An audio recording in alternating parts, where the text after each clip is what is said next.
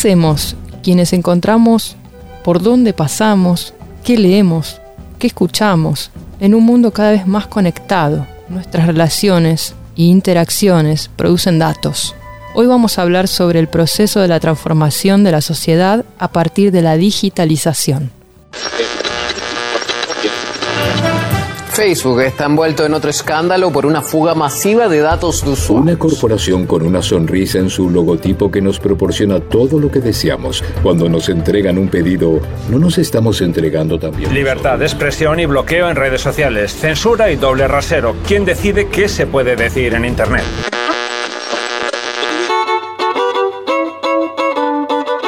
Este es Juntas y Revueltas, un podcast en cuatro episodios, una realización de SOF, Siempre Viva Organización Feminista, y de la colectiva XXK, Feminismos, Pensamiento y Acción. Juntas vamos a explorar los territorios de la economía feminista.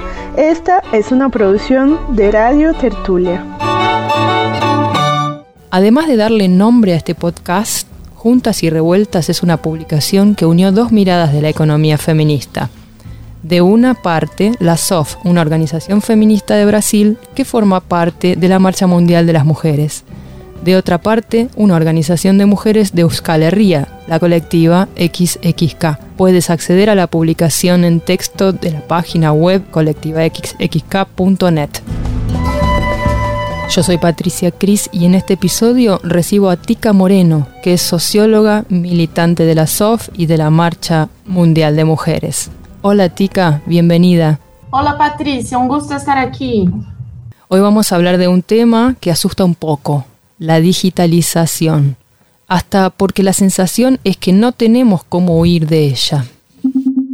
Cada clic que hacemos en una red social o en una página genera dinero cada like que damos, cada comentario que hacemos en estas redes que no son nuestras, que son del gran capital, o sea, genera para ellos recursos que están basados en nuestra fuerza de trabajo, porque al final es una fuerza de trabajo que tienen de manera gratuita porque no nos están retribuyendo por eso. Nicole Yáñez, a quien acabaste de escuchar, es hondureña y integrante de la colectiva Código Sur, que trabaja con activismo digital desde una perspectiva feminista y territorial. A lo largo de este episodio vamos a conocer más la experiencia de la colectiva. Tika, cuando escuchamos a Nicole, percibimos que el proceso de digitalización atraviesa nuestra vida en diferentes niveles. La publicación presenta, junto al proceso de digitalización, otro más, el proceso de la datificación. ¿Qué significa eso? Sí, entonces la, la datificación es, es, de verdad diferente a la digitalización. Nosotros siempre pensamos de una forma más didáctica, decir que nosotros podemos transformar contenidos que no estaban en formato digital en un formato digital. Por ejemplo, cuando tenemos que hacer inscripción en algún curso, en algo así, tenemos que enviar documentos digitalizados. Y ahí lo que hacemos es, eh, por veces, hacer eh, el escáner, escanear eh, un documento, un registro de, de estudio, algo así. y ahí, bueno, está digital, en formato digital. Cuando hablamos de la datificación, estamos hablando de mucho más que eso. Estamos hablando que del proceso que como parte de todo lo que hacemos en un ámbito digital, los datos son extraídos, almacenados y luego procesados para generar valor. Eh, la datificación es un proceso que tiene que ver con ese proceso de colecta y de extracción de datos, de datos de todo, de, de lo que hacemos cuando estamos conectadas en las redes sociales, de datos, de datos cuando utilizamos eh, tarjetas de transportes digitales en, en las grandes ciudades, eh, de los sensores inteligentes, ahí todo eso que se dice hoy de eh, aparatos inteligentes. Entonces, la datificación es de verdad ese proceso de eh, extracción, almacenamiento y procesamiento de datos. Podemos decir entonces que la datificación se desarrolla como una herramienta del capital, o sea, la recogida de nuestros datos es una forma de acumulación de capital. De verdad es una herramienta del capital y de, y de verdad es una forma de acumulación de capital. Entonces, hay una primera cosa que es como, como siempre en el capitalismo, eso tiene que ver con el tema de la propiedad. Y en este caso estamos hablando eh, de la propiedad de los datos y eh, podemos pensar de los datos de cada una, pero de verdad es de un, un, una inmensa cantidad de datos que las, las grandes empresas, eh, y en verdad hoy día muchas empresas no tan grandes, van extrayendo y almacenando eh, esos datos eh, de las personas. Y hay una, una cuestión que es eh, la capacidad que las empresas tienen de procesar esos datos y venderlos, digamos así. Entonces, una, una cosa que eh, mucha gente aún eh, se sorprende, por ejemplo, de saber de dónde viene la, la plata de Facebook, por ejemplo. Eh, y nosotros sabemos que la plata de Facebook viene eh, mayoritariamente de la, de la venta de, de, publicidad dentro del Facebook. Eh, y ahí la cuestión es justamente esa, como el Facebook, que es solo un ejemplo, pero muchas otras empresas hacen lo mismo, eh, como el Facebook tiene una cantidad enorme de informaciones personalizadas sobre cada una de nosotras, eh, que puede hacer eh, esse processo de, justamente de processar essas informações, de ter perfiles muito, muito, muito específicos de cada uma de nós outras. Então, a publicidade que nos entrega é muito, é, é muito direcionada. É para mim, não é para ti. Então, eh, pensamos assim, bueno, no, nós duas, Patrícia e, Tica, nós vivimos em São Paulo, pero vivimos en partes distintas de la ciudad. Entonces, puede, puede aparecer cosas para mí distintas de lo que aparece para ti, pero a mí y a ti seguro que van a aparecer eh, publicidad de, eh, de empresas, de marcas, eh, ese perfil de empoderamiento de las mujeres, porque nosotras dos lo que hacemos en nuestras redes es muy feminista. Entonces, es ese nivel de detalle que, que se va a pasar. Eh, pero hay, hay, distinciones entre nosotras dos. Entonces también eh, el nivel de perfeccionamiento eh, y de personalización de la publicidad de Facebook va, va en, eso, en un nivel muy, digamos, muy, muy bueno para ellos y muy bueno para quien está pagando por la publicidad. Y eso es un poco la cuestión. Nosotras a veces no sabemos todo que son los datos que ellos recogen de nosotras, eh, porque está esa, esa capacidad de procesamiento y quien tiene control, quien sabe para qué usa y cómo usa, son, son ellos. Entonces es un poco, es un poco por ahí que va ese proceso. Es, es digamos que es muy opaco, eh, no es transparente. No sabemos no sabemos cómo las empresas manejan nuestros datos eh, y eso es uno de los grandes problemas.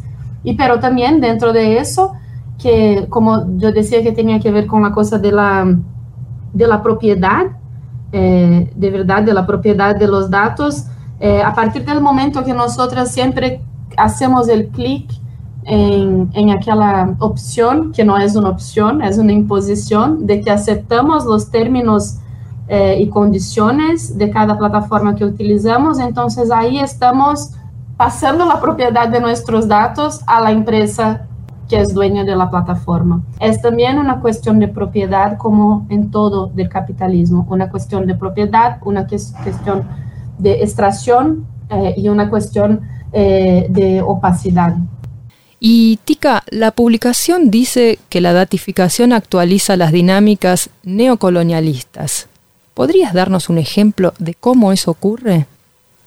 Eh, bueno, eso eh, de la actualización de las dinámicas neocolonialistas también tiene que ver con la esencia del capital. El capitalismo es colonialista desde siempre, entonces eh, ahí es un poco que sigue la cosa. Y nosotras, bueno, hay una cosa que tiene que ver con el poder corporativo de manera general. Estamos en esa lucha hace tiempo contra el poder de las corporaciones transnacionales sobre nos, nuestras vidas y cuando vemos la estructura de poder y las cadenas de producción de las corporaciones transnacionales, el centro financiero político, los, los dueños de las corporaciones están en, en el norte eh, y la, la, precarización de la vida, del trabajo, todo, todo eso va cada vez más al sur. Bueno, en el norte también hay un sur, sabemos de eso, pero esa dinámica es la dinámica que sostiene también eso del capitalismo digital cuando pensamos en las corporaciones. Podemos pensar tanto en la propiedad de, de, esas corporaciones que están en los países del norte y ahí con mucho, con mucho énfasis en los Estados Unidos, pero también es importante tener esa, esa mirada de lo que es oculto en la digitalización y en, en el capitalismo digital. Bueno, entonces hay ese, ese tema de la base material del capitalismo que también tiene en sí su dinámica neocolonialista y que en el caso del capitalismo digital, eh, la base material también siempre está muy ocultada, es muy ocultada. Eh, nosotros sabemos que para, para que todo ese proceso de datificación pueda ocurrir, para que el almacenamiento de nuestros datos pueda ocurrir y el procesamiento, hay una gran necesidad de extracción de minerales y sabemos que eso está distribuido nuevamente de, manera desigual a los países del sur. El digital tiene esa base material y ahí entra, todo el debate de, de, la extracción de minerales de las tierras raras, como se llama, de los minerales que son eh, electroconductores, los minerales para las baterías y entonces hay que siempre visibilizar también que dentro de esa dinámica de datificación del capitalismo digital eh, tiene esa base material oculta. Y bueno, nosotros sabemos que aunque eh, cada vez más se utilicen eh, certificaciones, incluso corporativas, procesos más verdes que respetan la mano de obra, nosotros sabemos qué significa el extractivismo en nuestros territorios. Nosotros sabemos que significa la, ahora todo ese proceso de, ah, vamos entonces, eso Microsoft, por ejemplo, dice que vamos a hacer eh, net zero, entonces que Microsoft eh, va a ser neutra en, en carbono. Eh, nosotros sabemos que eso es, eso es mentira y eso sí, sigue teniendo impacto en nuestros, en nuestros territorios. No es, por, no es poca cosa el hecho de que Microsoft y las fundaciones de Bill Gates eh, y los fondos de inversión están cada vez más comprando tierras, como Bill Gates luego va a ser, no sé si ya, ya es, más uno de los tipos con más tierras en los Estados Unidos. Y está ahí, por ejemplo, en toda, todo, aquí en América Latina, pero también en África, eh, Bill Gates, Microsoft eh, y su fundación, Bill y Melinda Gates, que están invirtiendo mucho en eso de agricultura 4.0, por ejemplo, también, que son formas de entrar en los territorios más del sur y dominar todo el proceso de tanto de cadenas de producción, pero en el caso de la agricultura 4.0 también, cada vez más, eh, todos los procesos vitales de los pequeños eh, agricultores campesinos y campesinas. Entonces, bueno, eso, las dinámicas neocolonialistas se, se actualizan de muchas formas, desde la propiedad eh, de las corporaciones hasta el extractivismo que garantiza la base material eh, del capitalismo digital, eh, hasta toda esa ofensiva a la agricultura 4.0 eh, que vemos con cada vez más fuerza en América Latina y África. Una dimensión que me parece importante hablar aquí es sobre el trabajo, principalmente cuando hablamos de todos los trabajos, incluso de aquellos que son ocultados, invisibilizados por el sistema, pero que sostienen la vida. ¿Cómo ves el impacto de la digitalización en esa dimensión de nuestras vidas, especialmente de nosotras mujeres?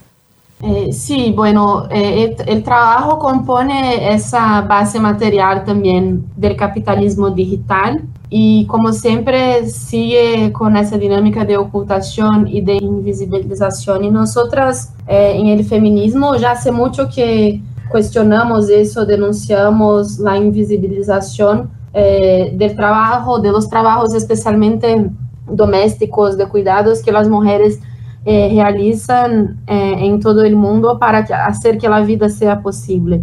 Y una cosa es, ese es un, un, buen punto de partir incluso para pensar sobre el tema de, de la base material del capitalismo digital y recordar lo que sabemos que es que mismo con tanta cosa digitalizada, eh, esos trabajos siguen siendo fundamentales para sostener la vida y la economía. Eh, entonces, eh, tenemos que tener eso muy, muy conectado con toda esa discusión de la digitalización. hay una, una dimensión del aumento de la precarización del trabajo cada vez más con ese uso de las plataformas digitales eh, y ahí podemos pensar eh, en varios trabajos eh, en el sector de servicios y, y, bueno, en cada país eso pasa de forma distinta. Seguro la forma que eso, eso funciona en, en el Estado español es distinto de cómo funciona aquí en Brasil, por ejemplo. En Brasil nosotros estamos lidiando con ese tema. Mucha gente dice que es la uberización, eh, más, más, allá eh, es una plataformización, porque Uber, si bien ha sido como un gran modelo, eh, hoy día ya son varias otras plataformas, empresas plataformas que eh, se desarrollan así. Aquí en Brasil nosotros tenemos esta situación de, de que el empleo doméstico, el trabajo de hogar, por ejemplo, ya es una de, la, de, las principales ocupaciones de las mujeres. Eso no es así en, en otras partes del mundo y siempre ha sido un, un, trabajo muy precario, un trabajo sin derechos, un trabajo que incluso eh, la mayoría de las, de las mujeres que, que lo desarrollan son, son mujeres negras. Y ahí es, es un poco, es súper impresionante, en verdad, lo que pasa con eso de la digitalización y plataformas en ese trabajo, que estamos viendo eh, que aún, es posible para el capital precarizar aún más ese trabajo. Entonces, hemos visto el trabajo de hogar eh, por medio de aplicativos, aplicaciones eh, como esas. Hay, hay varias eh, y hay incluso unas transnacionales. Hemos visto que eh, la digitalización, la plataformización de los trabajos en ese contexto no es que crean nuevas formas de explotación, sino que profundizan eh, lo que es eh, la precarización y la explotación laboral a que las mujeres, y especialmente aquí en Brasil, las mujeres negras están eh, eh, sometidas. Eso es una, un punto importante incluso de ver cómo funciona en otras partes, porque justamente como, como no es que, la, que las plataformas están creando otras formas de explotación, sino profundizando las que ya hay, aquí en Brasil eso se queda muy explícito porque eh, nuestro mercado laboral nunca fue ese mercado formal, así, ese horizonte de, de igualdad estaba mucho lejos de, no, de, de nuestra eh, experiencia. Entonces es, es bueno ver con, cómo eso pasa en otras partes también, eh, para ir comparando y encontrando formas de lucha. Porque eso es otra cosa importante. También hay formas de lucha. Eh, nosotros hemos escuchado de de muchas experiencias de cooperativas que se crean en medio digital, de, entre las personas que reparten alimentos, que trabajan en estos sectores de servicios más digitalizados. Entonces, estamos en ese momento también de creatividad de la que sabemos que existe y sabemos que es eso que mueve incluso nuestra resistencia y nuestra posibilidad de transformación y superación del capitalismo. Vamos a seguir descifrando y explorando ese tema de la digitalización. Ahora te invito a ti, que nos escuchas, a seguirnos en la lectura de algunos extractos de la publicación Juntas y Revueltas.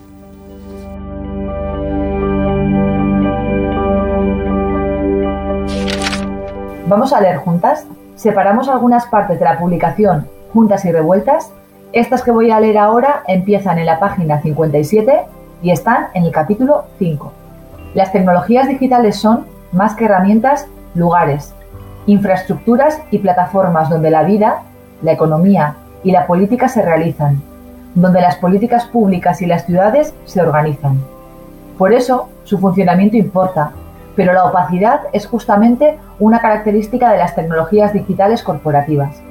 Aunque cada vez más los algoritmos sean los que gestionen plataformas y servicios, sus modos de funcionamiento y sus criterios de elección no son evidentes. Los datos no existen de abstracto, no están ahí en el aire para ser recogidos. Se producen a partir de nuestras relaciones e interacciones, nuestras vidas en común, lo que hacemos conectadas o nuestros trayectos cotidianos. Ese es un punto que no debemos perder de vista. Para las grandes corporaciones, el objetivo es extraer, almacenar y procesar masivamente datos, cuya naturalización se va promoviendo junto con la perspectiva de que los datos expresan la realidad. Desde ahí se genera una confianza en formas determinadas de procesarlos que se consideran incuestionables. Las tecnologías digitales, como todas las otras, no son neutras, reproducen sesgos. Ya han quedado comprobados los algoritmos racistas de plataformas corporativas como Twitter o Zoom. Además, tienen un impacto en las políticas públicas como las de seguridad, en que los sistemas de reconocimiento facial cometen más errores con mujeres negras, y salud, donde son los algoritmos los que deciden quiénes tienen acceso o no a servicios sanitarios. Observamos la digitalización desde la politización de las tecnologías y la posibilidad de construcción de alternativas contrahegemónicas. Más que rechazar automáticamente todo lo que es digital, rechazamos lo que es estrategia del poder corporativo que se instala contra los pueblos. El cómo se hace la tecnología es también blanco de captación y se ven iniciativas de economía colaborativa en la arena de la tecnología. Pero el cómo aquí también necesita vincularse con el para qué, para quiénes, con base en qué tipo de infraestructura y propiedad. Bueno, escuchamos muchos puntos importantes para nuestro debate. Tica, pero creo que una de las cosas que nos llaman mucho la atención es esa cuestión de los algoritmos y cómo ellos reproducen la lógica del capitalismo, del machismo y del racismo. Y el peligro es justo ese, ¿cierto? Esa lógica siendo aplicada en herramientas que influencian directamente en las decisiones de las personas que controlan el consumo, las subjetividades. Sí, Patricia, eso, eso es un, tema súper importante, comprender cómo essa lógica influencia a decisão, a subjetividade, a política também. É, quizá a política seja o que está mais, mais evidente atualmente, porque já há como muitas demonstrações de como essa lógica de los, de los algoritmos programados por pessoas que trabalham para empresas operam e influenciam as definições, eh, as vontades, la, todo, todo de la política. Nicole también ha hablado sobre eso con nosotras, sobre la importancia de politizar ese debate. Los algoritmos también en Internet, por ejemplo, están hechos por la misma concepción de una sociedad conservadora, machista, patriarcal. Entonces, ¿y esto cómo funciona? Pues yo le digo a la inteligencia artificial, Usted lea todos estos comentarios y de a partir de esos comentarios usted encuentre eh, la mejor manera de solucionar el problema. Pero si la mayoría de los comentarios que esa máquina va a leer son comentarios racistas, xenófobos, eh, discriminatorios, ofensivos, ¿qué va a aprender esa computadora? O sea, ¿qué va a aprender mi algoritmo? Va a aprender de esa manera. Entonces, esta inteligencia artificial que está siendo aplicada hoy en día, estos algoritmos, digamos, que están funcionando, que consumen muchísima información, esa información que están consumiendo no es necesariamente una perspectiva diferente, no son opiniones distintas, no están respetando, digamos, la diversidad de los pueblos y eso creo que también este, es, un, es un peligro porque al final esas computadoras van a seguir reproduciendo este, los esquemas fascistas, racistas. Ella también ha comentado sobre la importancia de hacer ese debate desde una perspectiva feminista. Para decir que la privacidad en Internet es un derecho, para decir los datos de las compañeras no se venden, no se entregan, para decir también de que como feministas, pues nuestros cuerpos y nuestras vidas pues se respetan, ¿no? Que no, no deben tener violencias. Eh, para seguir exigiendo este, pues nuestra, nuestra, nuestro bienestar, nuestra integridad, nuestras voces en Internet. Entonces, eso para mí, digamos, es muy importante y creo que valoro mucho también a las otras compañeras porque no somos las únicas como Código Sur, sino que hay muchas otras colectivas que también están trabajando en este sentido y ocupamos que sigan muchas más, ¿no? Pues generando estos modelos de economía este, más alternativas, más sostenidas, con tecnologías también que vayan de acorde a lo que necesitamos nosotras las mujeres y los pueblos. Tica, hacer el debate desde el feminismo, desde los intereses populares, construir comunidades. ¿Qué otras formas de resistencia podemos tejer colectivamente para enfrentar la artificialización de la vida y defender los territorios de esa lógica extractiva que sustenta a la datificación? Eh, una primera cosa es, es eso, si no hay alternativa aún, hay que, hay que haber, tenemos que construir. Entonces, eh, eso sería un, un camino para eh, pensar en eso. Lo bueno es, ya hay alternativas en construcción, no tenemos que hacer del cero. Quizá lo que tenemos es que eh, reforzar más los lazos y alianzas con las colectivas que ya están produciendo alternativas. Y ahí yo, yo hablo sobre todo de, de tantos colectivos de software libre y de gente que está trabajando con la tecnología desde una perspectiva eh, más de autonomía, de protección, de seguridad eh, y también de, de, soberanía, ¿no? Nosotras eh, hemos, en nuestra experiencia feminista, ahí eh, hemos tomado contacto con muchas, eh, muchas de esas mujeres que están haciendo ese trabajo y hay mucha coincidencia, convergencia entre la perspectiva que plantean para la tecnología y lo que el feminismo plantea, por ejemplo, sobre la alimentación, los cuidados, el modelo de organización eh, de la sociedad, la economía como un todo. Entonces, hay que crear puentes de síntesis entre la, esas alternativas que ya están en construcción. Y, y ahí quizás es, es, bueno reflexionar un poquito sobre qué, qué son entonces esas alternativas. Y ahí pensar en el software libre y, y comprender cómo, cómo es de verdad, cómo, cómo es un software libre, eh, saber que no es solamente un software algo que se usa de manera gratuita, eh, todo lo contrario, eh, incluso así en las corporaciones de tecnología como el Facebook, lo que decimos es que cuando algo es gratuito, es, el producto es, es somos nosotros. Entonces, el caso de software libre no es así. Con, con el software libre, eh, el código, la, la cosa que hace que el software funcione, está abierto y disponible para tanto para que las personas conozcan sino para que modifiquen eh, encima de eso. Entonces, lo otro es que siempre que, que, que, hay un software libre, hay una comunidad por detrás de gente que está ahí todo el tiempo desarrollando, ayudando a los otros a, a utilizar. Hay una comunidad de apoyo y de soporte muy importante que relaciona quién hace la programación, quién desarrolla el código así y quién utiliza.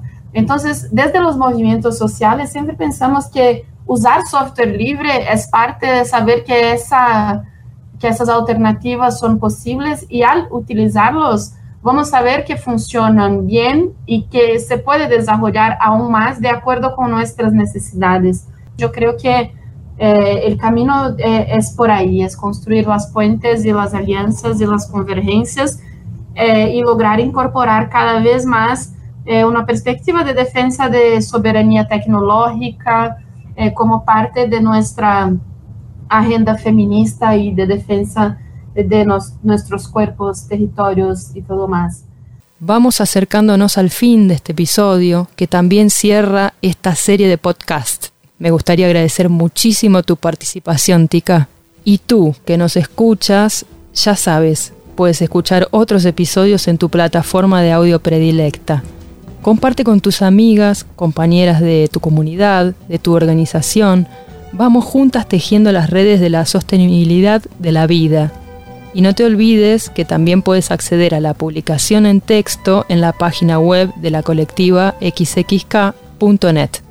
Nos vemos. El podcast Juntas y Revueltas es una realización de la SOF, Siempre Viva Organización Feminista, y de la Organización del País Vasco Colectiva XXK, Feminismos, Pensamiento y Acción. La producción es de Radio Tertulia con el apoyo de la Fundación Rosa Luxemburgo, Oficina Brasil-Paraguay. Coordinación Camila Maciel, Elena Zelic, Miriam Nobre, Raíssa Lazzarini y Chica Moreno. Producción ejecutiva Beatriz Pascualino y Raquel Júnior. Narración Luisa Manzano y Silvia Lecuona. Diseñadora de sonido Lua Gattinoni. Traducción Elena Zelic y Chica Moreno. Este episodio utilizó audios de transmisiones de RT y Deutsche Welle.